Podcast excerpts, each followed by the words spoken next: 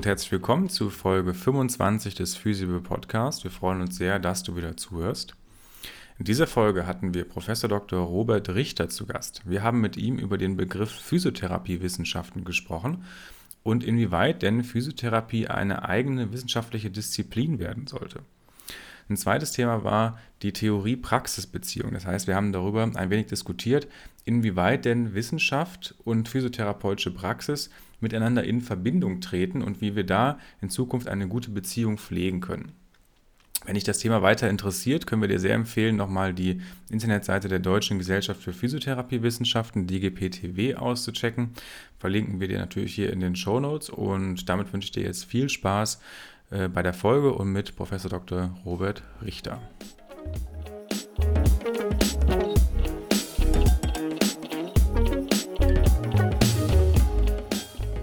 Alright, dann hallo an alle zusammen. Äh, Robert, herzlich willkommen. Schön, dass du bei uns im Podcast bist. Ja, hallo. Vielen Dank auch für die Einladung, dass ich hier sein darf. Ja, sehr cool. Äh, hallo auch an dich, Noak. Moin. Wie geht's dir? Gut. Euch? Soweit, alles paletti. Können wir direkt reinstarten, würde ich sagen. Äh, Robert, magst du dich am Anfang für unsere Zuhörer, Zuhörerinnen erstmal einmal vorstellen? Ja, gerne. Ähm, ich bin seit 1998 ähm, Physiotherapeut und habe gearbeitet in den Bereichen Geriatrie, äh, ambulante Praxis äh, und äh, im ja, Leistungssportbereich. Also eine sehr bunte, breite Mischung. Äh, das ist, glaube ich, auch das, was mich heute so ein bisschen prägt. Äh, habe dann ähm, nicht genug gehabt mit der Physiotherapie und wollte ähm, weitergehen und habe Medizinpädagogik studiert. Damals konnte man noch gar nicht Physiotherapie studieren. Das ging ja erst dann so ab 2001 und habe äh, dann ähm, angefangen an der Charité und der Humboldt-Universität Medizinpädagogik zu studieren äh, und habe das dann äh, auch in der Universidad de Valencia in Spanien äh, getan, zum Teil, also ein Jahr lang. Genau, und äh, ja, dann war ich äh, Lehrkraft für Physiotherapie, war äh, Schulleiter in einer Physiotherapie-Schule, hatte dann aber den Drang, mehr von dieser Akademisierung mitzubekommen, die dann schon begonnen hatte und bin 2004 fünf, sechs, 2006 dann als wissenschaftlicher Mitarbeiter an eine Hochschule gegangen, habe dann in dem Rahmen auch promoviert, äh, was ich 2016 abgeschlossen habe. Und ja, jetzt habe ich eine Professur für Bewegungstherapie an der Hochschule Furtwang im schönen Schwarzwald und äh, arbeite hauptsächlich aber im Studienzentrum Freiburg. Das ist so kurz Kurzabriss über meine berufliche Vita. Ja, spannend. Also magst du dann äh, gerne nochmal so ein bisschen darauf eingehen, wie deine heutige Arbeit aussieht äh, als Professor? Mhm. Ja, genau, das mache ich dann auch schon seit äh, fünfeinhalb Jahren und äh, das ist an der Hochschule für angewandte Wissenschaften natürlich sehr geprägt, auch durch die Lehre, äh, aber auch ähm, ja, Forschungstätigkeit äh, gehört zum Berufsbild einer Professur mit dazu.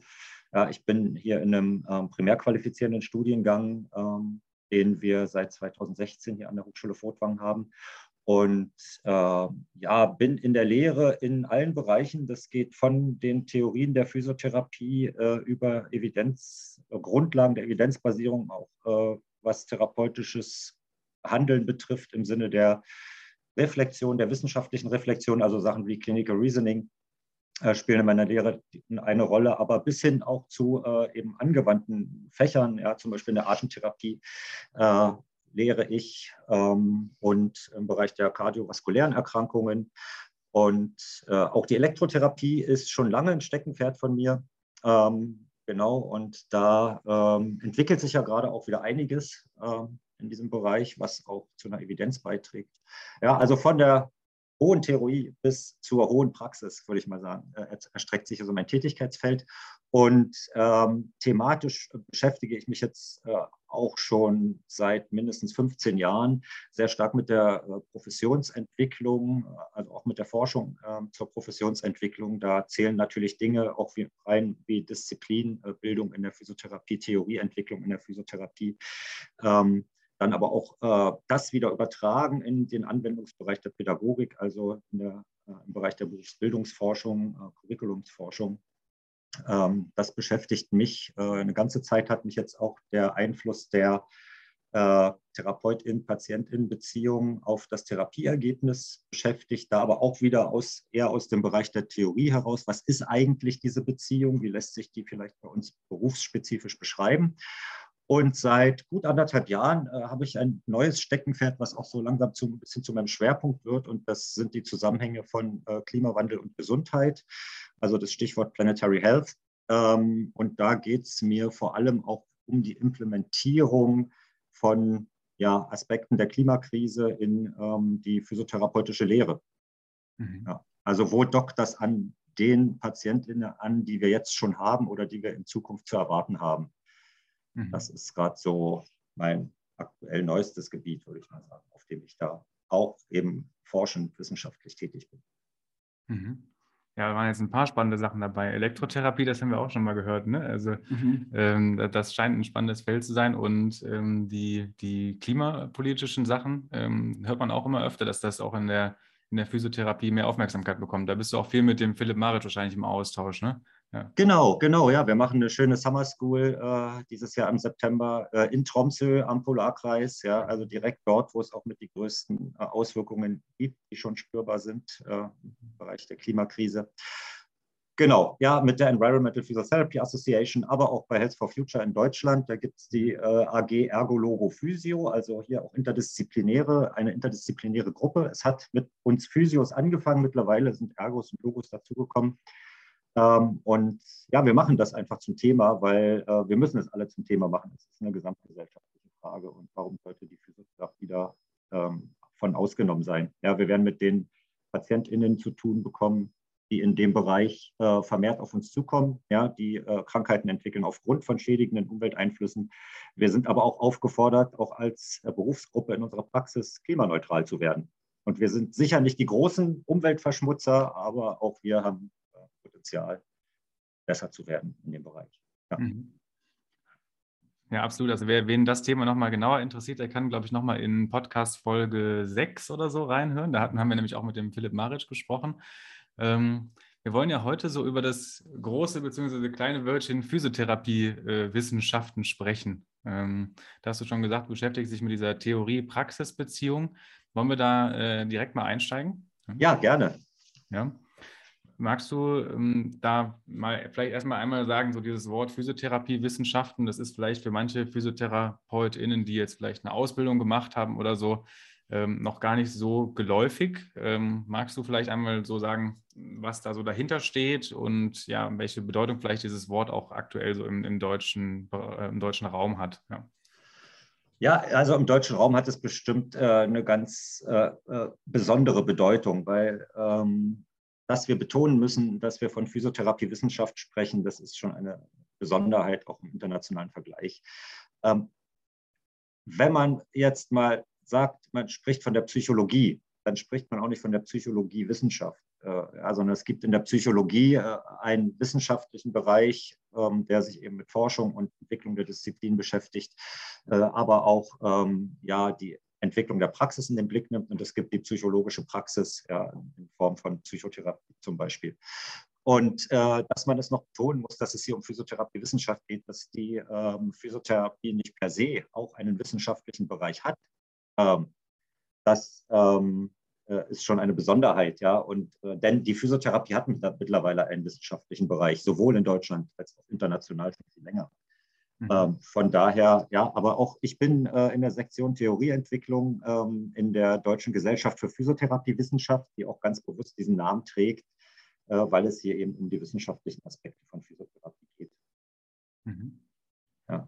Also da sprichst du quasi anders halt in, in vielen Bereichen, auch in der Medizin und in der Psychologie quasi diese wissenschaftliche Disziplin schon ganz selbstverständlich dann daneben her existiert und das in der Physiotherapie quasi im Moment noch nicht so ist in Deutschland? Ja, schön, dass du äh, Medizin sagst, weil äh, da gibt es tatsächlich auch äh, vielleicht eher randständigen, aber da gibt es auch einen Diskurs darüber, wo gesagt wird, die Medizin ist gar keine eigene Wissenschaft, sondern es ist auch nur äh, ein Anwendungsfach, was sich aus Bezugswissenschaften dient. Ja? Und, ähm, aber gut, man kann zumindest sagen, die Medizin hat eine über viele Jahrzehnte gut entwickelte äh, Forschungsmethodologie, ja? also eine Systematik, wie man zur Erkenntnis gelangt. Und äh, da stehen wir in der Physiotherapie tatsächlich sowohl national als auch international noch ein bisschen hinten dran. Ja, wir ähm, unterwerfen uns ja viel bei dem, was wir an Erkenntnis generieren, diesem medizinischen Forschungs- äh, und Forschungsqualitätsparadigma, was hauptsächlich eben auf äh, Sackett zurückgeht, der die sogenannte Evidenzpyramide entwickelt hat. Also wo kriegen wir höchste Evidenz? Und es geht gar nicht so darum, dass die höchste Evidenz durch Meta-Analysen kommt. Das ist ja unbenommen, sondern es ist die Frage, wie man dann in einzelnen Studien vor allem zur Erkenntnis gelangt. Mhm. Äh, wenn man eben keine Medikamentenstudien macht oder äh, Operationen in ihrer Wirksamkeit äh, prüfen will, ja, weil wir doch eben ähm, auf einem ganz anderen Gebiet arbeiten. Ähm, das ist zum Beispiel eine Frage, wo die Medizin gut entwickelt ist. Und ähm, ja, äh, nicht nur in Deutschland, äh, sondern auch international ist das mit der Disziplinbildung so eine Sache. Es gibt bestimmte Kriterien, die sind nicht ganz eindeutig definiert, was eine wissenschaftliche Disziplin letztendlich ist. Es gibt auch viele Orientierungspunkte. Äh, immer noch äh, das äh, sogenannte Dezimalsystem von Dewey äh, wird immer noch gerne bemüht. Der Dewey hat es damals entwickelt für die ja, wissenschaftliche Fachsystematik in ähm, Bibliotheken, also wissenschaftlichen Bibliotheken. Wird auch heute noch von den meisten Bibliotheken benutzt. Dieses System hat sich mittlerweile auch verändert und differenziert.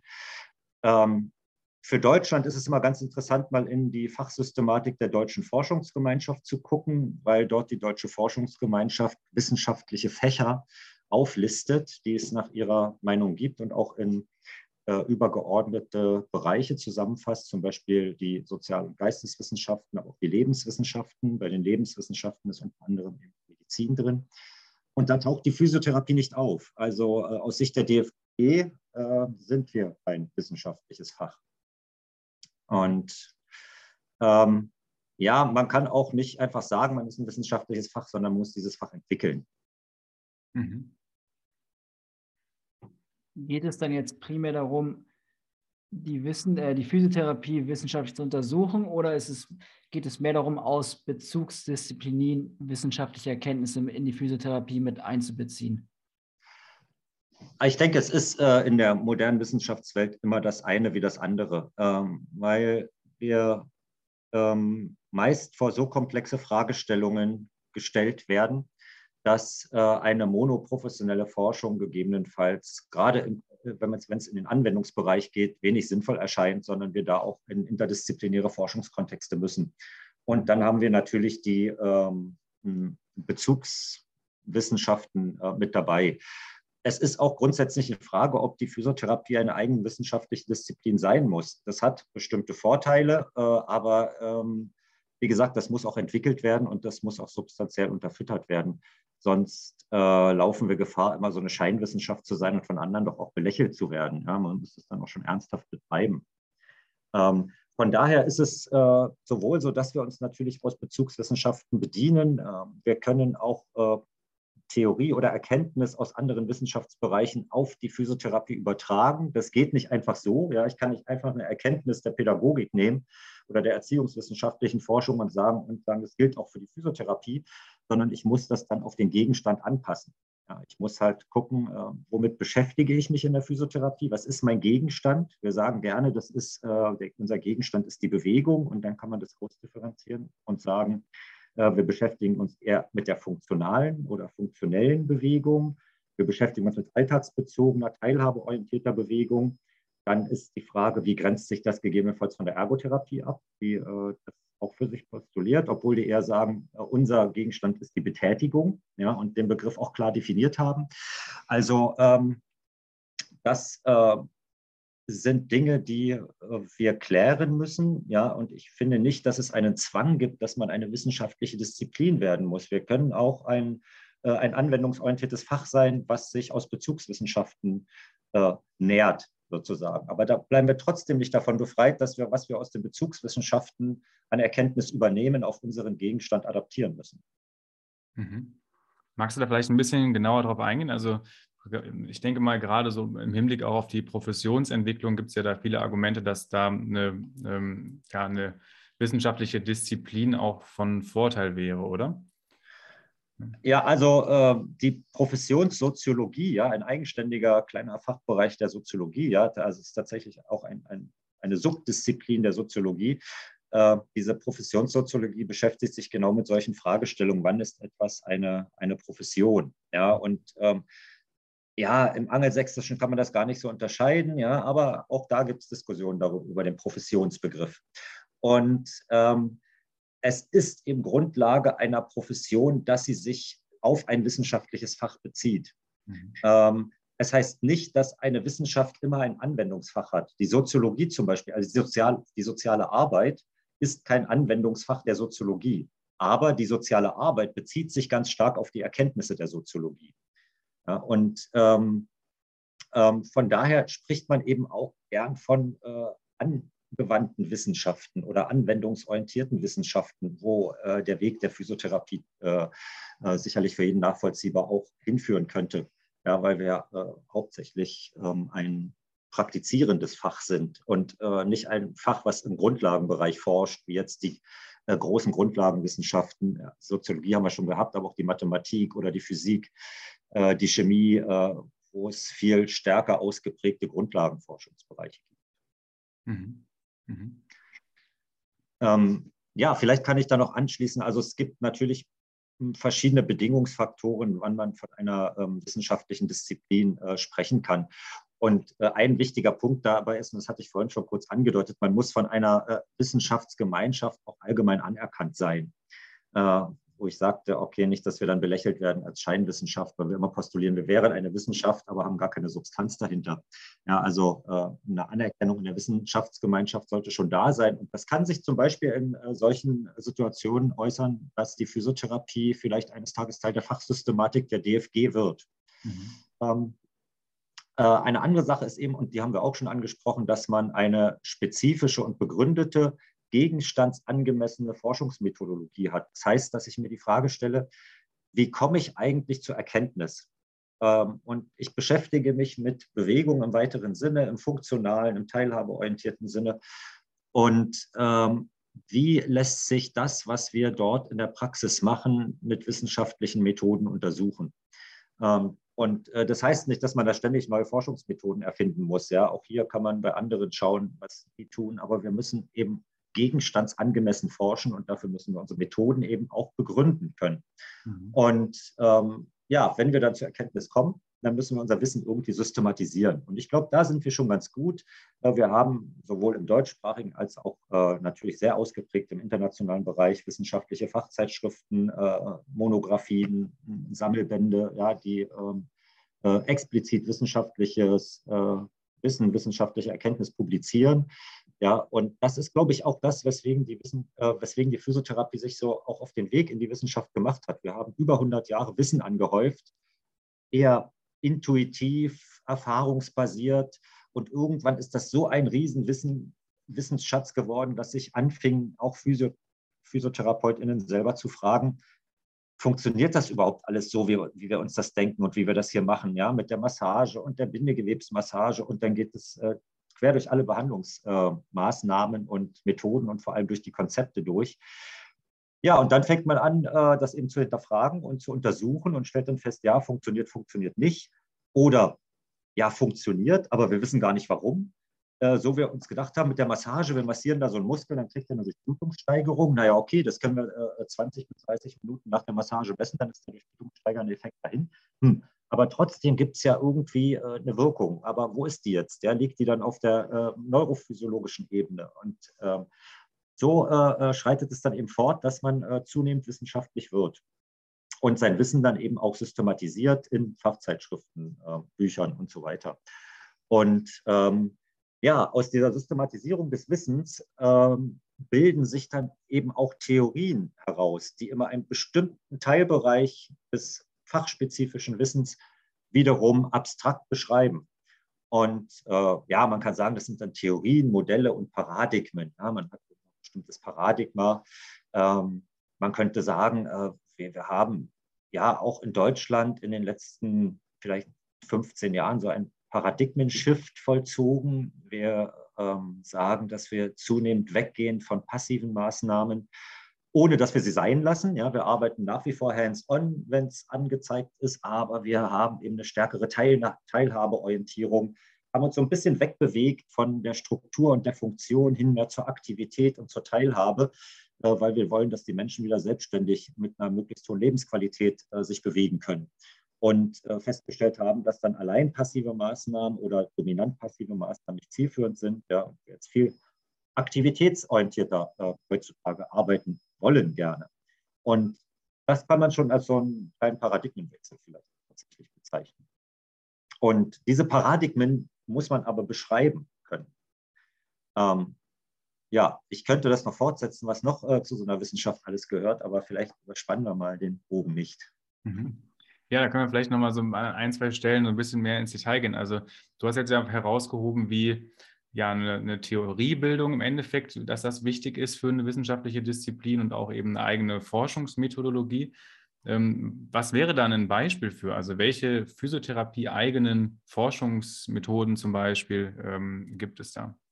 Oder könnte es da geben? Ja. ja. genau. Das ist die Frage, könnte es da geben, weil das ist bis jetzt nicht so gut äh, aufgearbeitet und systematisiert. Und äh, in der Sektion Theoriebildung oder Theorieentwicklung in der Deutschen Gesellschaft für Physiotherapiewissenschaft beschäftigen wir uns unter anderem mit diesen Fragestellungen, ja, dass wir uns anschauen, hm, womit äh, wird denn in der Physiotherapie was beforscht und äh, dann zu gucken, was ist da auch äh, zielführend und gelingend und was nicht.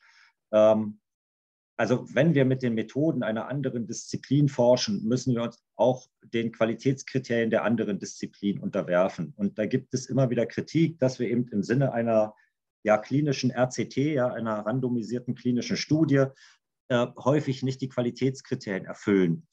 Und wenn wir eine wissenschaftliche Disziplin wären, würden wir unsere Qualitätskriterien selber bestimmen können und die auch äh, äh, belegen können. Ja, wie kommt das zustande? Nun ist Statistik, bleibt Statistik, das ist gar keine Frage. Ja, auch in der qualitativen Forschung äh, gibt es äh, bewährte Methoden und Verfahren.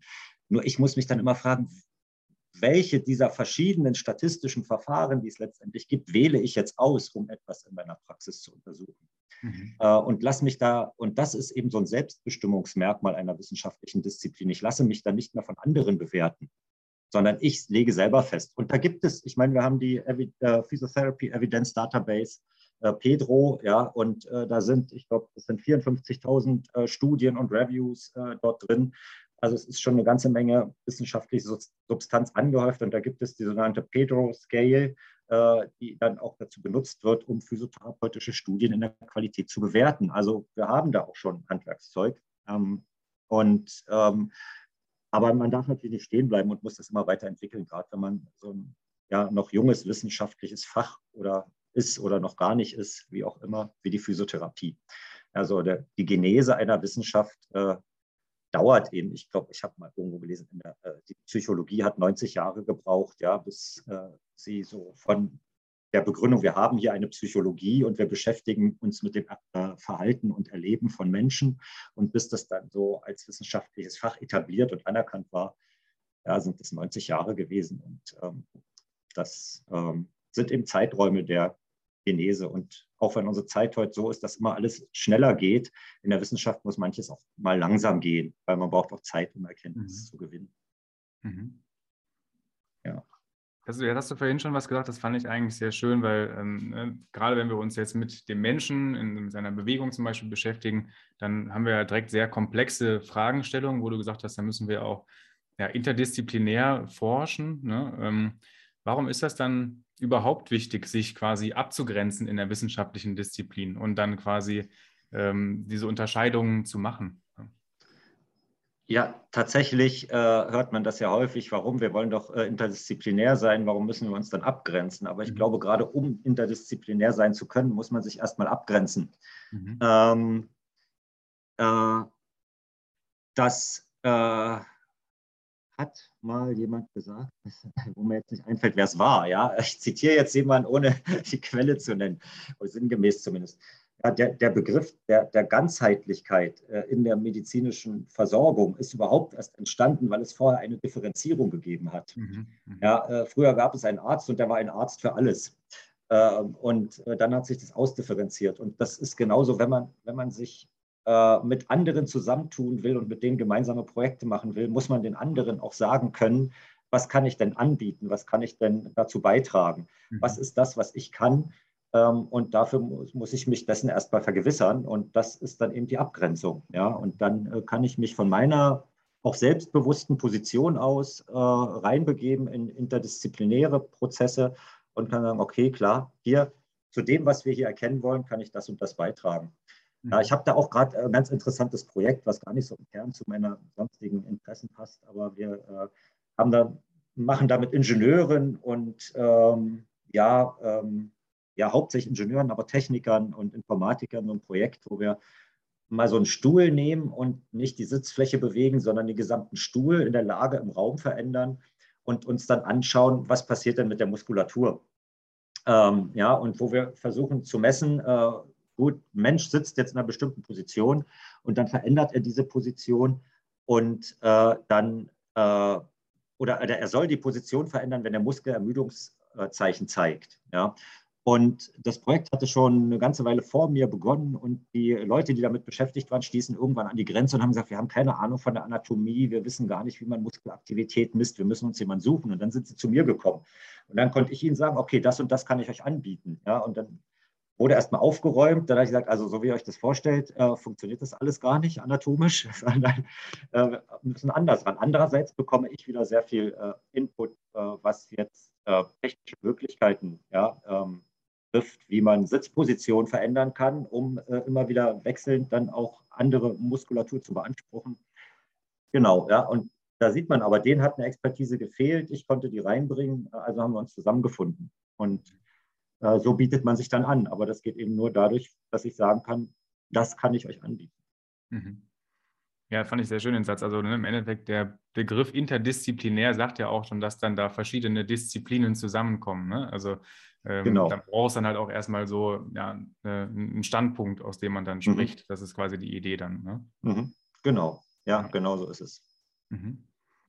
Ähm, dann hatten wir auch noch so diesen Begriff, ne, eigene Theorien und Modelle. Du hast ja auch dieses Buch geschrieben mit der äh, Frau, mit der Professorin Heidi Höppner zusammen, ähm, Theorien und Modelle in der Physiotherapie. Ähm, was sind da Modelle, die quasi diesen Prozess ähm, begleiten oder die da wichtig sind für die deutsche Physiotherapie? Naja, also ähm, grundsätzlich erstmal, wenn man eine Theorie hat, dann erhebt die ja so ein bisschen den Anspruch der ähm, Allgemeingültigkeit. Mhm. Nicht unbegrenzt. Ja, es gibt die großen Theorien, die naturwissenschaftlichen Theorien, äh, wie die Newton, Newtonschen Gesetze, die sind vielleicht einigen noch aus der Schule bekannt. Ja, erstes, zweites, drittes Newtonsches Gesetz. Äh, da erhebt man den Anspruch, dass die äh, wahrscheinlich ewig gelten, solange es die Naturgesetze gibt im Weltall. Ja, und ähm, da mag es sein, dass wir welche noch nicht kennen äh, und andere kennen wir. Und dann gibt es ähm, ja sogenannte Middle Range Theories, also Theorien mittlerer Reichweite. Die sind eher so in diesem Bereich verortet, was äh, nicht die Natur betrifft, sondern den Menschen. Ja, weil Menschen und Gesellschaft verändern sich äh, und dann verändern sich gegebenenfalls auch Theorien und äh, Modelle. Ja, aber so eine Theorie erhebt erstmal den Anspruch, allgemeingültig zu sein. Also die ist nicht an nationalstaatliche Grenzen gebunden ja, sondern äh, sollte schon eine Gültigkeit für das Fach haben. Und das wissenschaftliche Fach äh, existiert überall. Ich würde auch gerne hier wieder mal die Psychologie bemühen. Das mache ich immer ganz gerne, weil es auch eine recht junge Wissenschaft noch ist. Ja, die gibt es ja noch gar nicht so lange. Und ähm, egal, ob ich in New York oder in Kapstadt oder in Berlin äh, oder äh, wahrscheinlich auch in Hongkong äh, äh Psychologie studiere wird es immer dazu kommen, dass ich an diesen Orten die gleichen Dinge höre. Zum Beispiel werde ich etwas von Freud hören und seinen äh, Theorien. Ja, ähm, und also ich werde in bestimmten klinischen Subdiszi äh, äh, psychologischen Subdisziplinen in der Persönlichkeitspsychologie äh, zum Beispiel ähnliche Theorien oder die gleichen Theorien überall auf der Welt hören, wenn ich dieses Fach studiere. Und äh, das kennzeichnet eigentlich eine Theorie, die ist nicht an ein bestimmtes Land gebunden. Wenn man jetzt so möchte, kann man das hierarchisieren und kann sagen, Modelle sind so ein Stück weit unter der Theorie. Das heißt, sie sind schon etwas weniger abstrakt äh, und, und, komplex äh, und nähern sich schon ein bisschen mehr so dieser Praxis an. Ja? Und dann kommt äh, unter Umständen so eine nationale Konnotation rein, weil es dann zum Beispiel in unserem Bereich ein bestimmtes Gesundheitssystem gibt, was nur in Deutschland so ist, wie es ist. Und dass ein bestimmtes Modell dann eben auf ähm, die wir, Versorgungsrealität auch schon mal ein Stück weit abgestimmt ist. Ja, was nicht zwingend ist, das ein Modell kann auch wieder übergeordnet sein. Ja. Ähm, ähm, wir kennen wahrscheinlich alle aus unseren Ausbildungen, ich glaube, es ist nach wie vor gang und gäbe, dass man was von Watzlawick oder Schulz von Thun gehört hat. Bei Schulz von Thun, also Kommunikationstheoretiker beides, äh, ähm, das Vier-Ohren-Modell. ja, das äh, Sachohr, das Appellohr und so weiter.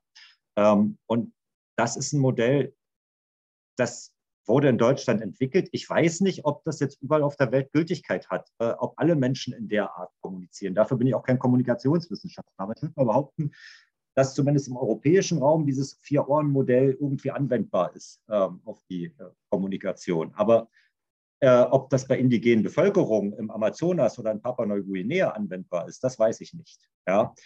Ähm, von daher äh, ist, wie gesagt, ein Modell kann schon wieder äh, so sein, dass es eher auf ein bestimmtes Land adaptiert. Und ähm, ja, in der Physiotherapie äh, äh haben wir in unserem Buch ja verschrieben, äh, beschrieben verschiedene Modelle, von denen wir denken, dass sie eben auch relevant sind für die Physiotherapie. Wir haben nur eine, deshalb heißt das Buch auch Theorie und Modelle, weil wir nur eine wirkliche Theorie identifizieren konnten. Das ist die von äh, Kott und Kolleginnen. Ähm, die Movement Continuum Theory, die dann auch diesen Begriff Theory in sich trägt und auch den Anspruch erhebt, mit einer mittleren Reichweite, also einer bestimmten Geltungsdauer, äh, übergeordnet Relevanz für die Physiotherapie zu entfalten.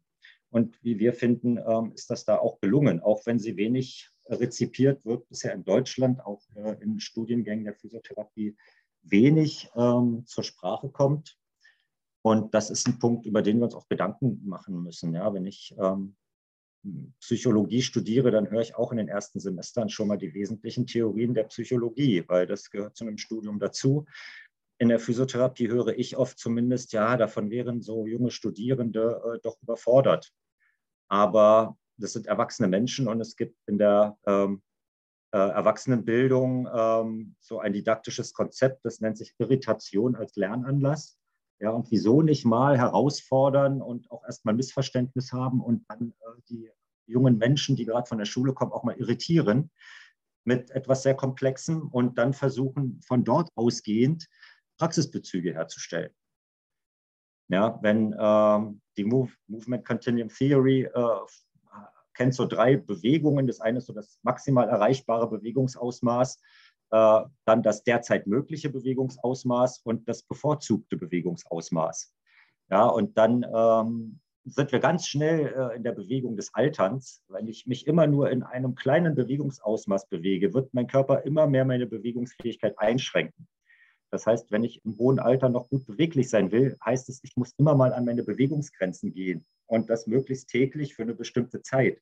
Und dann sind wir ganz schnell äh, bei den äh, Empfehlungen ähm, äh, der Deutschen Gesellschaft für Bewegung heißt, äh, also äh, dass man sich am Tag so und so viel Zeit mit so und so einem Puls bewegen soll, 10.000 Schritte am Tag und so weiter. Mhm. Ähm, also man kann Theorie schon auch in den Anwendungsbereich dann überführen. Ja. Ähm, auch das äh, von Holländern entwickelte äh, Belastungs- und Belastbarkeitsmodell Hagenas Ostendorp, äh, ja, das ist ähm, denken wir zumindest auch im Studiengang, äh, ein gutes Modell für den Einstieg zu sagen, ähm, ja, wir haben im Bio, biologischen, psychischen und sozialen Bereich bestimmte, eine bestimmte Belastbarkeit und wir sind bestimmten Belastungen ausgesetzt. Und dieses Verhältnis von Belastung und Belastbarkeit definiert letztendlich auch, ähm, inwieweit ich Widerstandsressourcen habe ähm, gegen äh, Belastungen. Und ähm, deshalb denke ich, ist es gut, auch im Bett Gang äh, von Anfang an äh, diese Theorie einfließen zu lassen, um äh, auch dieses Verständnis zu entwickeln. Wir brauchen diese Theorie, um unser Wissen zu bündeln und auch ähm, übergeordnete Aussagen zu treffen. Ja. Mhm.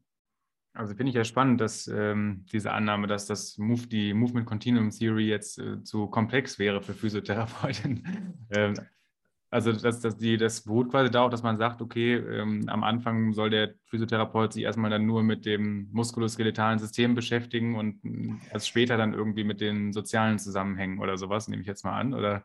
Ja, es ist eben sehr komplex, weil eine Theorie immer komplex ist. Ne? Also das ist auch, äh, auch Newton hat seine äh, äh, Newtonschen Gesetze nicht über Nacht aufgeschrieben, die sind nämlich plötzlich eingefallen und das ist auch nicht letztendlich so leicht, äh, Aktio und Reaktio zu verstehen, das dritte Newtonsche Gesetz, ja, was aus dem ersten und zweiten ableitet.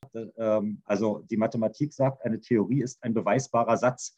Und so ein beweisbarer Satz kann wenige Zeichen lang sein, aber er kann so viel Komplexität in sich tragen, dass er äh, uns mit E gleich m mal c Quadrat äh, zur Relativitätstheorie führt und äh, beschreibt, was die Lichtgeschwindigkeit ist und warum es nicht schneller geht als Lichtgeschwindigkeit. Ähm, Also äh, das sind Dinge, die nicht leicht zu verstehen sind, aber äh, sich dieser kognitiven Herausforderung zu stellen, bedeutet eben auch denken zu lernen. Und ich äh, bin der Meinung, dass äh, dieses, dieses Denken lernen, sich mit äh, komplexen Dingen auseinanderzusetzen, systematisch zu denken, reflexiv zu denken, äh, wichtig ist, auch für die berufliche Praxis später weil da brauchen wir genau dieses Analytische, dieses Reflektierende. Wir müssen komplexe Zusammenhänge bei PatientInnen verstehen. Multimorbidität und so weiter wissen wir alles. Wenn ich das äh, als das Ziel eines Studiengangs der wissenschaftlich reflektierende, die wissenschaftlich reflektierende Praktikerin sehe, was bedeutet dieses wissenschaftliche Reflektieren? Das heißt eben nicht nur Evidenz anwenden, äh, äh, und schon gar nicht nur externe Evidenz, sondern auch die interne Evidenz als berufliche Erfahrung und die Perspektive von PatientInnen zu berücksichtigen. Äh, das heißt aber eben auch, analytisch schlussfolgern denken zu können. Wie beeinflussen sich die verschiedenen Störungsbilder, die mir da in der Praxis entgegenkommen? Ähm, das heißt auch zu verstehen, wie interpretiere ich das, was mir PatientInnen in der Anamnese erzählen? Was erzählen sie mir nicht oder was erzählen sie mir weil sie sich vielleicht nicht trauen oder es zu intim ist, nur so durch die Blume, das zu erkennen und das zu bewerten. Das sind Denkprozesse, kognitive Prozesse des Clinical Reasonings. Wie kommen wir dazu? Ich denke, es ist auch hilfreich, das, äh, äh, das zu lernen, wenn man sich mit komplexen Theorien beschäftigt. Mhm. Mhm. Da sind wir ja eigentlich schon sehr gut so bei diesem zweiten kleinen Themenbereich, den wir uns auch so vorgenommen hatten für das Gespräch, nämlich, ne, der, der Theorie-Praxis-Beziehung. Äh, ähm, im Endeffekt genau die Dinge, die du jetzt gerade so erzählt hast, ist ja auch eine Frage, die wir uns auch so stellen. Ne? Wie kann man quasi neue wissenschaftliche Erkenntnisse auch für Leute zusammenfassen, die vielleicht so ein komplexes Denken nicht in der Ausbildung gelernt haben? Wie kann man das im Endeffekt mhm. dann vermitteln in irgendeiner Form? Ne? Ja. Ähm, magst du da vielleicht nochmal so, ein, ähm, ja, so einen Einschub geben, wie da so eine, eine gute Theorie-Praxis-Beziehung in der Physiotherapie äh, aussehen könnte? Tja, Genau, wenn wir das wüssten, dann könnten wir allen anderen Disziplinen was vormachen. Weil, aus äh, jetzt, deiner, deiner Meinung nach, aus der jetzigen Perspektive. Ja, ja. Weil das ist, das ist nämlich ein Problem. Äh, äh, vielleicht ist es gar kein Problem, weil es einfach alle haben. Mhm. Ja, das hat die Erziehungswissenschaft mit der angewandten Pädagogik in der Lehre, das hat äh, die Wissenschaft der Psychologie mit der Anwendung in der Psychologie. Äh, das, also das begegnet uns überall, ja. Und ähm, äh, ich finde es schön, dass ihr äh, meinen Begriff auch der Theorie-Praxis-Beziehung benutzt, äh, weil das etwas ist, was ich eben unter anderem in meiner Dissertation bearbeitet habe. Da sage es ist kein Transfer, es ist kein Theorie-Praxis-Transfer, weil es ist nicht einseitig. Ja, nicht die Wissenschaft gibt der Praxis etwas, sondern es ist wechselseitig. Und das Ganze geht davon aus, dass man sagt, okay, in meinem Sinne gibt es auch kein Theorie-Praxis-Gap, sondern das sind einfach, und das ist so ein bisschen systemtheoretische Annahme, äh, dass das zwei Subsysteme der Gesellschaft sind, die Theorie und die Praxis. Und äh, die Praxis hat ihren Gegenstand und macht ihr Ding und die Wissenschaft hat ihren Gegenstand und macht ihr Ding. Und äh, beide haben eine Theorie, ja, auch der, der äh, Physio, der jeden Tag an der Bank und äh, auf der Trainingsfläche und äh, möglichst auch im sozialen Umfeld der Patientinnen aktiv wird, hat theoretische Konstrukte im Kopf. Das sind intrinsische Theorien. Ja, und ähm, äh, auch die äh, Wissenschaft hat eben Theorie und Praxis. Also äh, sie macht Theorien und Modelle und entwickelt darüber über die Zeit Paradigmen, hat aber auch die Praxis, zum Beispiel in Lehre und Forschung. Lehre und Forschung sind die Praxis der Wissenschaft. Und ähm, deshalb sind das erstmal zwei Systeme, die für sich äh, existieren. Äh, die Physiotherapie ist ganz lange, ganz prima ohne Wissenschaft zurechtgekommen. Ja, dann ging es so langsam los, dass man sich so ein bisschen aus den Bezugswissenschaften was geholt hat, ja, vor allem aus der Biologie, also da dann wieder die Anatomie und die funktionelle Anatomie, die Physiologie kam dann dazu. So hat man sich versucht, vieles zu erklären. Ähm, ja, und das ging erstmal ganz prima ohne vertiefte Wissenschaft im Hintergrund. Ähm, und äh, jetzt sind wir an dem Punkt, wir wollen diese beiden Subsysteme zusammenbringen und das bedarf einer Beziehungsgestaltung. Und äh, wie gesagt, alle äh, Fächer, die so Theorie und Praxis haben, die äh, äh oder Wissenschaft und äh, Anwendungsbereich, Handlungsfeld, ja, ich sage eher Wissenschaft und Handlungsfeld, damit diese Theorie-Praxis-Geschichte, die beide haben, nicht so ähm, ähm, falsch verstanden wird. Äh, wie bringt man das zusammen? Und es gibt natürlich Ideen dazu. Und ich denke, es beginnt eben mit dem Einstieg in den Beruf. Und das ist nun mal mit der Ausbildung oder vorzugsweise dem Studium, äh, weil im Studium eben auch auf wissenschaftlicher Grundlage gelehrt werden soll und deshalb auch Theorien und Modelle meiner Meinung nach da hineingehören von Anfang an. Und ähm, wenn ich schon so sozialisiert werde, dass, äh, dann habe ich schon mal einen guten Grundstein gelegt. Ich kann zumindest ein Verständnis entwickeln, auch äh, für das ein Verständnis von Studien. Ähm, ich kann Denkmechanismen eben entwickeln. Ähm, ich äh, kenne mich mit statistischen Verfahren zumindest so weit aus, dass wenn ich so einen äh, wissenschaftlichen Text lese, einigermaßen verstehen kann, was haben die denn da gemacht. Und ähm, es ist aber, denke ich, nicht Aufgabe von PraktikerInnen, eine wissenschaftliche Studie zur Gänze zu verstehen und zu wissen, was wurde da statistisch jetzt genau gemacht. Das verstehen ja nicht mal die Wissenschaftler selbst in vielen Fällen. Also es ist ja heutzutage durchaus üblich, dass man seine, seine Daten äh, an der Universität in äh, die statistische Abteilung gibt und die berechnen einem das und da sagt man dem, was man gerne wissen möchte und die sagen einem, okay, wir machen Regressionsanalyse oder wie auch immer. Manche wissen oder viele wissen das auch, aber es gibt eben auch die Forschenden, die sagen, also Statistik ist ein wissenschaftlicher Bereich für sich und das gebe ich dann an die Experten ab. Ja. Ähm, das heißt, es ist eben auch Aufgabe der Wissenschaft, äh, die Dinge zu übersetzen. Und da finde ich es immer ein bisschen schade, dass bei vielen Berufungsverfahren äh, an Hochschulen und Universitäten immer dieser wissenschaftliche Output sehr hochgehangen wird. Also in welchen Journals, mit welchem Impact-Faktor habe ich äh, publiziert international, äh, was dann so eine Blüten trägt, wie das Übersetzungen von äh, Assessments ins Deutsche und Validierungen von Assessments ins Deutsche auf einmal auf Englisch publiziert werden, obwohl es ja eigentlich für die deutsche Anwendung gemacht werden sollte. Gut, im Nachgang kommt dann oft auch nochmal die äh, in die deutsche Fachzeitschrift das Ganze rein, ja. Aber äh, dass eben wenig berücksichtigt wird, wie hast du denn deine äh, wissenschaftliche Forschung, deine Erkenntnisse in die Praxis transferiert? Das wird aus meiner Sicht noch zu wenig äh, beachtet bei zum Beispiel Buchungsverfahren. Ähm, und ähm, das ist aber das, wo dann wieder auch Beziehung gelingen kann, dass nämlich wissenschaftlich geschulte Menschen äh, die Erkenntnisse übersetzen in eine praxistaugliche Sprache und das vielleicht auch mit akademisierten Praktikern zusammentun. Und wo wir im Bereich der Physiotherapie großes Entwicklungspotenzial haben, äh, denke ich, äh, ist der Bereich der Fort- und Weiterbildung. Denn wir legen in einem Studium den Grund, Grundstein für evidenzbasierte Praxis, für wissenschaftliches Verständnis, für äh, Clinical Reasoning-Prozesse auf einer wissenschaftlichen Basis. Und das wird dann aber ganz schnell von so einer tradierten Praxis überformt. Ja, also, weil wenn etwas richtig gut funktioniert, dann ist es Lernen am Modell. Äh, das heißt, ich gucke mir an, wie jemand anders was macht und mache das nach. Das ist der einfachste Weg zu lernen und das äh, kennen wir alle aus unseren Ausbildungen. Wir sind in unsere ersten äh, praktischen Ausbildungsphasen gegangen und haben aus ganz viel Unsicherheit erstmal das nachgemacht, was uns vorgemacht wurde. Und so werden auch die, die akademisiert und mit hohem Anspruch in die Praxis gehen, schnell von der Realität der Praxis eingeholt. Und wo ist die Möglichkeit, diese Beziehung am Laufen zu halten? Das ist eigentlich die Frage. Und da sind wir bei Fortbildung, Weiterbildung. Ähm, die Physios sind ja unglaublich weiterbildungsfreudig, aber die machen einen Maßnahmen- oder Technikkurs nach dem anderen. Ja, dann mal jetzt Kinesiotaping und dann die ganzen Zertifikatspositionen und äh, bei vielen dieser Fortbildungen, äh, ich will jetzt keine einzelnen rausgreifen, weil ich niemand diskreditieren möchte, weil es gibt auch sehr, sehr gute wissenschaftlich fundierte Fortbildungen. Die manuelle Therapie hat sich ja da in den letzten Jahren sehr bewegt, äh, was das betrifft. Ähm, und aber es gibt eben ein Riesenangebot von Fortbildungen, wo die wissenschaftliche Evidenz oder die Wissenschaftlichkeit grundsätzlich äh, in Frage zu stellen ist. Und bei Medizinern ist es ja viel üblicher, dass äh, auch eine wissenschaftliche Tagung als Fortbildung gilt.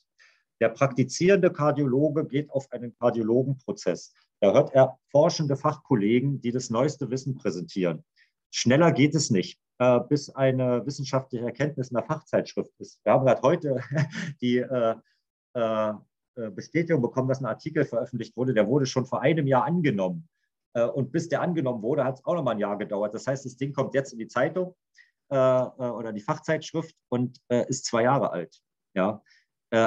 Äh, und das äh, geht viel schneller, ja. Wenn, äh, wenn irgendeine wissenschaftliche Tagung, wissenschaftlicher Kongress ist, reiche ich da mein Paper ein, mein Abstract und werde angenommen, wenn es gut ist. Und dann kann ich das da vortragen und Fachkollegen aus der Praxis können es hören. Und da fehlt es, denke ich, dem Berufsstand an Verständnis, dass man genau solche Veranstaltungen besuchen muss. Deshalb gibt es auch so wenig davon. Also wir bei uns an der Hochschule Furtwangen äh, veranstalten in diesem Jahr das sechste Forschungssymposium für Physiotherapie der äh, DGPTW. Ähm, und das ist so die, naja, einzige wirklich im Kern äh, Veranstaltung, die äh, sagt, hier ist die Physiotherapie-Wissenschaft und präsentiert sich hier. Und ähm, es gibt natürlich auch andere Veranstaltungen, die auf wissenschaftlichem Niveau stattfinden. Ja, aber viel mehr werden immer noch diese, ich möchte was machen, hier Handwerkszeug, gebt mir mehr Schraubendreher, gebt mir mehr Hämmer und ich brauche noch, noch mal einen neuen Schraubenschlüssel. Nee, ist doch viel interessanter, äh, wie kann man äh, vielleicht noch mal ein paar Schraubenschlüssel sparen und einen entwickeln, der mehr kann als nur die vielen, die ich vorher hatte oder so. Ja, und ähm, das äh, denke ich, könnte dazu beitragen, die Theorie-Praxis-Beziehung noch gelingender zu gestalten, äh, wenn hm, wir, wenn auch in der Praxis gelernt wird, also der Besuch von wissenschaftlichen Tagungen bringt mir was für die Praxis. Äh, dafür brauche ich aber wiederum die äh, hochschulische Grundausbildung, die wissenschaftliche Grundausbildung, damit ich überhaupt auf den Tagungen etwas verstehen kann. Mhm. Ja, und äh, andersrum ist es auch so, also die Wissenschaft in dem Sinne, die gibt ja der äh, Praxis keine Handlungsempfehlung. Da würde äh, wahrscheinlich jeder, der äh, so wirklich Wissenschaftler ist, sagen, nee, das ist gar nicht meine Aufgabe. Ja, ich beobachte mit bestimmten Instrumenten die Praxis. Also beobachten heißt hier erforschen, ja, mit unterschiedlichsten Instrumenten. Und dann beschreibe ich das, was ich da sehe und äh, mache eine Analyse dazu und äh, mache eine vor dem, was ich vielleicht vorher schon gemacht habe, eine Interpretation dessen, was ich gefunden habe. Aber ich sage nicht, macht es so und so. Ähm, und das da tut sich dieser Gap immer auf, der ähm, auch in unserem Vorgespräch mal oder in den Vorbemerkungen von euch eine Rolle gespielt hat, die ihr mir geschickt habt. Äh, die Praxis erwartet immer abgesichertes Wissen. Hm. Mach es so, dann funktioniert es. Die Wissenschaft sagt immer, naja, du könntest es so machen und es kann sein, dass es dann funktioniert. Ja, weil eben die Wissenschaft nicht diese konkrete Handlungsempfehlung gibt, weil uns aber auch bewusst ist, wir haben mit Menschen zu tun. Ja, das ist ein wichtiger Punkt dabei und jeder Mensch ist irgendwie anders. Und ähm, ähm, bei dreien funktioniert es und bei einem nicht. Deshalb äh, haben wir nicht das Kochrezept, äh, wie äh, unsere Suppe besonders wohlschmeckend wird, sondern wir müssen jedes Mal wieder in einen neuen äh, analytisch-reflektorischen Prozess gehen, wenn wir mit neuen Patenten ähm, und das müssen wir gut systematisieren. Und äh, die Wissenschaft kann uns sagen, wie wir es systematisieren können. Äh, aber die Praxis muss für sich klären, wie sie diese Systematik in Handlung übersetzt. Das vielleicht mal so zu diesem Zusammenhang, der da entsteht. Das ist jetzt relativ komplex, aber so ist es mit der Wissenschaft. Hm. Ja, absolut. Also das sehen wir ja auch so in unseren Inhalten häufig. Ne? Dann, dann äh, fragen die Leute dann, ja, was kann ich denn jetzt dann konkret Montagmorgen in der Praxis machen? Also was nehme ich denn jetzt konkret daraus mit, wenn wir über ein Modell einen Instagram-Post gemacht haben oder sowas? Ne? Und da, da finde ich halt auch, ne, also ähm, wenn ich jetzt meine, die Entwicklung der, meiner Arbeit mit PatientInnen in den letzten Jahren, wo ich mich viel mit wissenschaftlichen Ergebnissen beschäftigt habe, sehe, dann sind das halt, ist halt kein einzelnes Paper, das jetzt die ganze Praxis komplett mhm. verändert, sondern es sind halt so mhm. ganz kleine, subtile Veränderungen, die aber im Endeffekt doch halt diesen reflektorisch-analytischen Prozess dann halt vollständig verändern über einen langen ja. Zeitraum. Würdest du das auch so sehen? Ja? Genau, ja, das ist es im Prinzip. Was steht an, an fast jedem äh, wissenschaftlichen Paper am Ende steht, wir brauchen mehr Forschung dazu. Weil ja.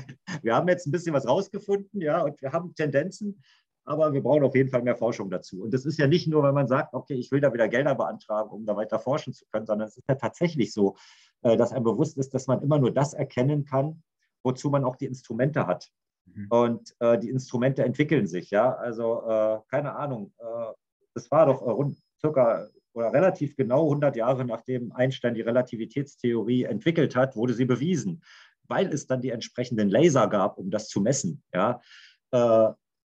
Und äh, er hatte erstmal nur die Theorie und alle gingen davon aus, dass die auch stimmt. Und dann wurde sie bewiesen, empirisch bestätigt. Ja? Und äh, da könnte man nur so weit gucken, wie unsere Instrumente reichen. Und da meine ich nicht nur technische Instrumente, sondern auch Denkinstrumente. Mhm. mhm. Äh, wir dürfen ja ähm, gerade in Europa äh, die Entwicklung der Logik nicht vergessen. Das wird in den Zeiten des Empirismus manchmal übersehen. Ja? Wenn wir immer sagen, nur die Empirie ist die Wahrheit, wir haben äh, doch viel Erkenntnis auch äh, mit logischen Mitteln, mit kritischem Denken, der Logik. Ja, wenn man an Kant denkt, ja, der große Logiker, äh, sind wir viel zur Erkenntnis gekommen. Und manchmal äh, muss man auch nur mh, hm, analytisch, systematisch über etwas nachdenken und kann eine Lösung herbeiführen. Das ist aber eben ähm, nicht das Nachdenken, was esse ich heute zu Abend oder was ziehe ich morgen an oder äh, was mache ich in meiner Freizeit, sondern das ist schon äh, eine kognitive Herausforderung.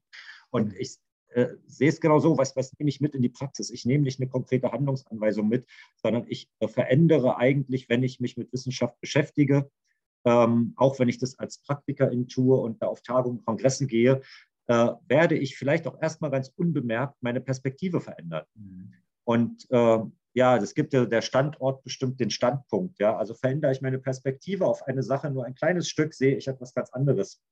Ja, wenn, äh, keine Ahnung, wenn ich eine Person von rechts angucke, sieht sie anders aus als von links. Äh, und ähm, so ist es mit jedem Gegenstand, den ich betrachte. Und ich nehme vielleicht eine kleine Perspektivverschiebung mit, wenn ich so einen Beitrag lese oder mir einen Vortrag anhöre. Und die verändert am Ende mein Handeln, weil ich auf einmal eine andere Einstellung entwickle. Ähm, ich glaube, das ist das, was du meintest und das würde ich auf jeden Fall auch so sehen. Ja. Ja, absolut. Und manchmal ist es dann auch so, dass, dass sich das Denken hinter einer bestimmten therapeutischen Intervention vollständig verändert, aber man eigentlich immer noch genau das Gleiche macht wie vorher. ja. ja. Ja, na klar. Ja. Also vielleicht bin ich dann aber sicherer in meinem Handeln. Vielleicht ja. bin ich dann überzeugter davon, dass es funktioniert. Das ist auch was Schönes, ja, weil ich meine, Lebensqualität für uns erwächst auch daraus, dass wir äh, das Gefühl haben, etwas Sinnvolles zu tun. Ja. Mhm. Ähm, und eine, einer sinnvollen Betätigung nachzugehen, würde jetzt vielleicht die Ergo sagen. Ne? Mhm. Und ähm, ja, und, und wenn ich eben nur mitgenommen habe, ey, ich mache das zwar schon seit zehn Jahren so, aber jetzt habe ich mal eine Bestätigung gekriegt, dass es äh, der richtige Weg ist.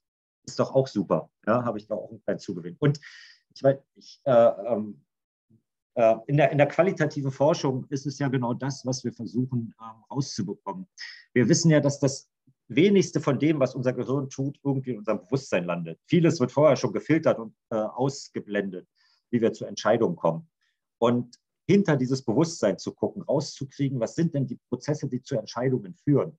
Äh, das ist eigentlich das Interessante äh, in der, in der, oder das, was die qualitative Forschung auch im Kern bezweckt. Und äh, wenn sich dieses Unbewusste, man nennt es das Un- und Vorbewusste, wenn sich das verändert, dadurch, dass ich einen Input kriege und jeder Input verändert mein Un- und Vorbewusstes, weil alle Erfahrungen werden irgendwo im Gehirn abgespeichert und mit vorhergehenden Erfahrungen abgeglichen und in Zusammenhang gebracht. Und äh, deshalb muss man auch nicht immer davon ausgehen, dass jede kleine Veränderung, die man durch einen Input erfährt, einem auch sofort bewusst wird. Mhm. Ähm, ja, vielleicht kommuniziere ich plötzlich mit meinen PatientInnen ein kleines bisschen anders.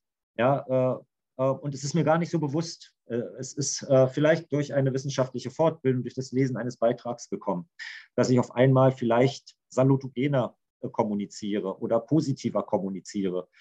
Ähm, das kann ich ganz bewusst machen, das kann aber auch ein unbewusster Prozess sein, durch bestimmte Erfahrungen, Erlebnisse oder Inputs. Mhm. Genau. Deshalb würde ich sagen, man muss auch nicht mal die große Erwartung haben, dass man eine Handlungsanweisung bekommt, sondern man muss auch äh, mal mit dem zufrieden sein, was die Dinge mit einem machen. Mhm. Mhm. Ja, und ich finde, dann sind wir da halt an einem, an einem spannenden Punkt, wo ne, du hast gesagt, da übernimmt die Fort- und Weiterbildung auch eine, wichtige Rolle in also dieser Weiterentwicklung dieser Kompetenzen schließlich. Ähm, ich war jetzt vor anderthalb Wochen war ich, äh, habe ich eine interne Fortbildung gegeben in, einem, in, einer, in so einem Reha-Zentrum. Ne? Und dann war, war, im Vorfeld die Frage, ja, ähm, welche, welche Zielsetzung hat denn jetzt diese, äh, hat denn jetzt diese interne Fortbildung? Es ging quasi so um Rückenschmerzen und ich habe verschiedene Subgruppierungen, habe erzählt, wie ich da jetzt vorgehen würde. Ähm, und meine Erfahrung ist aber, glaube ich, bei solchen Veranstaltungen immer, das ist ja nur ein ganz kurzer, ganz kleiner so Ausstieg aus dem normalen Praxisleben für die Teilnehmer oder Teilnehmerinnen. Und ähm, jetzt habe ich gerade gesagt, diese viele Paper lesen über einen langen Zeitraum bringt dann irgendwann eine Veränderung. Und da haben manchmal Fortbildungen, die nur in so einem Workshop-Format wahrscheinlich stattfinden, gar nicht die, den Hebel in der Hand, um so eine große Veränderung im Denken auszulösen, oder? Genau. Äh, das, wie gesagt, das muss ja auch gar nicht sein. Wenn ich eine große Veränderung im Denken will, muss ich großen Aufwand betreiben. Ja, und äh, die hauptsächliche äh, Arbeit, die in der Praxis gemacht wird oder im, im Handlungsfeld gemacht wird, ist die Versorgung mhm. und äh, nicht äh, das Studium oder so. Mhm. Ja. Deshalb äh, sind es die kleinen Dinge. Und äh, ich, ich denke es eher so, dass wir legen in, in einem Studium den Grundstein dafür, dass man das kann, dass man sich mit Wissenschaft, äh, wissenschaftlichen Inhalten und so weiter auseinandersetzen kann. Und dann kommen viele, äh, wird der Berufsalltag durch viele kleine Tropfen äh, bereichert. Ja, man kennt es, dass in Studien Menschen angeben, also in der Medizin gab es da eine, da kam, wie viel wendet der Mediziner in der Woche für Beschäftigung mit wissenschaftlicher Literatur inklusive Leitlinien auf, da waren es 45 Minuten pro Woche. Ja, und äh, anders wird es bei den wissenschaftlich reflektierenden Praktikern in der Physiotherapie auch nicht aussehen. Da gibt es, glaube ich, auch irgendwas, eine Stunde oder sowas. Ja, das sind die kleinen Tropfen, aber das kontinuierlich zu betreiben, äh, sich in diesen Beziehungsprozess eben auch immer wieder zu begeben, das ist, glaube ich, sinnvoll. Und äh, wenn es eine interne Fortbildung von einer halben Stunde ist, äh, mhm. es ist ja die Frage, wie wird die gemacht, auf welchem Niveau wird die gemacht. Ähm, und äh, es ist nicht die große Veränderung, es ist dieses am Ball bleiben äh, und äh, sich permanent entwickeln. Ja, dieses, was wir auch als lebenslanges Lernen bezeichnen. Das heißt ja nicht, dass ich äh, ewig neue Abschlüsse machen muss. Mhm. Es ist wirklich diese Kontinuität der Beziehungsgestaltung, die wir letztendlich brauchen. Also es kennt jeder von uns im privaten Bereich mit Partner, Partnerin muss man irgendwie an Beziehung arbeiten. Man muss nicht jeden Tag drüber sprechen, aber hin und wieder ist es vielleicht ganz zielführend. Und äh, so müssen auch Praxis und Wissenschaft äh, miteinander in Kontakt kommen ja, und ihre Beziehung gestalten. Nicht mhm. permanent und ständig und überall, aber immer wieder kontinuierlich. Mhm. Ja, super. Also da waren, finde ich, sehr, sehr viele spannende Gedanken dabei, ne? über die wir uns auch so Gedanken machen, die wir auch so mit dem Physiobib-Projekt irgendwie versuchen zu adressieren. Also richtig spannend. Haben wir irgendwas aus deiner Perspektive so jetzt, was besonders wichtig ist, noch gar nicht besprochen äh, in, dieser äh, Theorie-Praxis-Beziehung? ähm, nein, ich glaube, äh, also aus meiner Sicht ist das äh, also ich hab, hoffe, dass ich den Kern des Ganzen angesprochen habe. Das ist ja, wir reden ja immer vom wissenschaftlichen Diskurs. Ja, jetzt könnte man jemand anders holen, der sich damit beschäftigt, der würde mir vielleicht in manchen Punkten widersprechen. Und das wäre auch gut so, äh, weil davon lebt die Wissenschaft, dass sie sich entwickelt. Und dann, da bin ich ein bisschen anderer Meinung oder ich sehe das eben ein bisschen anders. Ich denke, ein Punkt, der eben eine wichtige Rolle spielt in beiden Aspekten, die wir jetzt betroffen haben, besprochen haben und was auch immer wieder bei mir, glaube ich, schon durchgekommen ist, das ist dieser Punkt dieser Akademisierung. Ja, und da stehen wir jetzt einfach und äh, wir brauchen die Vollakademisierung, um sowohl einerseits die Disziplin entwickeln zu können und andererseits, um auch eine gelingende Theorie-Praxis- oder Wissenschaft-Handlungsfeld-Beziehung herstellen zu können. Ähm, ohne das geht es nicht. Und äh, da wäre ich mal ganz selbstbewusst und würde sagen, die Physiotherapie hat sich jetzt schon so weit wissenschaftlich entwickelt, dass es an der Zeit ist. International wird es gezeigt, überall ist akademisiert. Wir sind äh, äh da äh, Entwicklungsland. Ja, ich meine, ähm, das äh, funktioniert, dann es sollte auch der nächste Schritt sein. Das brauchen wir für die Wissenschaftsentwicklung und für die Theorie-Praxis-Beziehung. Ähm, von daher ähm, ja, ist das vielleicht auch ein ganz guter Punkt hier zum, zum Abschluss zu sagen, lasst uns die wissenschaftliche Ausbildung möglichst für alle haben. Mhm. Mhm. Aber aus deiner persönlichen Meinung heraus, da hast du dich, glaube ich, in, in, Bezug auf die wissenschaftliche Disziplin vorhin noch nicht so festgelegt. Würdest du schon sagen, äh, das wäre wünschenswert, dass wir eine physiotherapeutische wissenschaftliche Disziplin bekommen? ja, genau. Also ich, ich würde sagen, man muss es nicht erzwingen, aber man muss, äh, wenn man das Ziel hat, es entwickeln. Ja, und mhm. äh, das ist nicht Sache eines Einzelnen, sondern das ist eine äh, Sache einer Scientific Community, einer Wissensgemeinschaft. Mhm. Und ähm, äh, klar sollten wir, also das hat verschiedene Aspekte, auch wieder gesellschaftspolitische. Ja, wenn man äh, eine Wissenschaft hat, die auch äh, den, den Namen verdient, dann hat man ein anderes Standing. Na klar, ja, auch in der Richtung muss man dann natürlich schauen. Und äh, ich denke schon, wir sollten in diese Richtung gehen, dass wir eine äh, angewandte Wissenschaft sind, ja, eine, dass wir nicht mehr Physiotherapiewissenschaft sagen, sondern dass wir Physiotherapie sagen und dann die Wissenschaft und das Handlungsfeld meinen. Mhm. Ähm, das wäre schon äh, so eine Vision von mir. Ja. Mhm. Das heißt, die DGPTMW muss dann irgendwann ihren Namen ändern. Genau, Deutsche Gesellschaft für Physiotherapie. Ne? ja. Äh, ja, Noah, hast du noch eine Nachfrage? Bist du ruhig gewesen heute in der Podcast-Folge? Ja, viel zugehört. Was, wie können denn Leute jetzt konkret, ich meine, Akademisierung ist ein schönes Ziel, aber wir wollen ja vorher schon anfangen. Was kann denn der Einzelne machen? Hast du da irgendwelche Tipps, wie der jetzt anfangen kann, sein Denken ein bisschen zu ändern? Also diese kleinen Tropfen meinst du, ne? die, die ja. häufiger zu, zu haben. Ja? Mhm. Ja, das äh, ist, glaube ich, ähm, erstmal das zu machen, was Kinder machen. Zu fragen, warum. Ja, also mich selber zu fragen, warum, ja, äh, äh, mache ich das so, mich selber zu hinterfragen, weil dann komme ich darauf, ich bin in manchen Sachen vielleicht in Routineschleifen gefangen, ja, und dann, ähm, wenn ich die erkannt habe, will ich vielleicht auch da raus und wenn ich da raus will, muss ich mich irgendwie bewegen und muss mir irgendwie was ranholen und das kann ich von Kollegen kriegen, das kann ich aus der Literatur kriegen vielleicht und ich muss auch andere hinterfragen, warum. Ähm, ja, warum macht es meine Institution so? Äh, warum ist die Institution so, wie sie ist? Warum sind die gesellschaftlichen Bedingungen äh, so, wie sie sind? Weil alles, was wir in diesem Kontext haben, ist menschengemacht. Das heißt, es kann auch durch Menschen verändert werden. Und ich kann mich selbst verändern. Ich kann aber auch dazu beitragen, dass sich Institutionen äh, verändern und dass sich die Sicht auf Dinge verändert. Und äh, auch mal zu hinterfragen, was KollegInnen tun und da auch mutig zu sein und sich zusammenzutun und sich kritisieren zu lassen.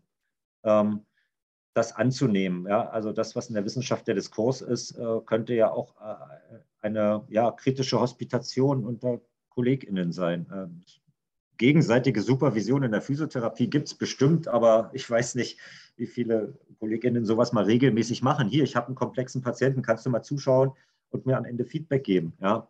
Äh, ich habe das auch immer wieder in meinen Lehrveranstaltungen, dass mal jemand von außen dazukommt. Ähm, äh, gerade Studierende, ja, die dann kommen und die müssen dann immer so Hospitationswochen irgendwie machen. Und weil ich Medizinpädagoge bin, nehme ich die immer gern auch mal mit mir rein. Und die Bedingung ist immer, ich will am Ende ein ehrliches Feedback haben. So, ja, warum nicht in der Praxis auch mal sich Feedback holen äh, und jemand anders fragen lassen, warum tust du das so? Ich glaube, das wäre so ein Hinweis. Einfach, da ist noch gar nicht so viel die Wissenschaft, da ist einfach erstmal so dieses Hinterfragen, mhm. so was im Vordergrund steht. Und das führt dann vielleicht ein bisschen mehr zu Wissenschaft. Weil um die Frage, warum zu beantworten, muss ich dann vielleicht mal einen Fachartikel lesen. Mhm. Mhm. Ich glaube, was ich noch hinzufügen würde, ist halt auch so eine gewisse Unsicherheit zu akzeptieren. Also die mhm. Welt ist ein komplexer, komplexer Ort und davon geht ja die Wissenschaft auch aus, dass wir eigentlich nicht viel wissen und ein bisschen, bisschen Licht reinbringen wollen. Aber auch dieses, dieses Mindset zu haben, ja, es ist alles nicht so klar und eindeutig. Und deswegen brauchen wir halt Modelle, mit denen wir arbeiten können, aber die müssen halt auch nicht die Wahrheit sein.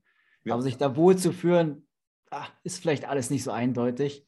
Ist, mhm. glaube ich, auch wichtig, da irgendwie in einen Prozess zu geraten. Mhm. Ja, auf jeden Fall. Also es spricht ja so an Unsicherheit aushalten. Ne? Mhm. Und nicht immer das Normative verlangen, also es muss so sein, sondern zu sagen, okay, es kann so sein, aber vielleicht ist es auch in dem Moment anders. Genau. Wir haben nicht für alles eine Lösung.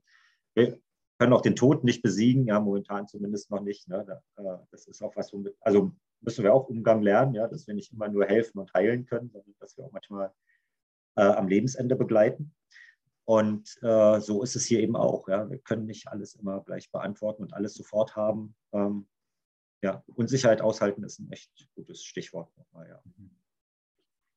Sehr schön. Ja, wunderbar. Dann ähm, würde ich sagen, äh, Robert, vielen Dank, dass du dir die Zeit genommen hast. Vielen Dank, dass du dabei warst. Mhm, gerne. Und äh, danke auch an dich als Zuhörer, Zuhörerin, dass ihr bis zum Ende wieder dabei geblieben seid und äh, euch eingeklickt habt. und ähm, dann freuen wir uns, wenn ihr beim nächsten Mal auch wieder dabei seid und verabschieden uns bis zur nächsten Folge. Ja, vielen Dank, dass ich hier sein durfte und danke noch viel Erfolg mit dem Podcast. Danke, danke. Gerne.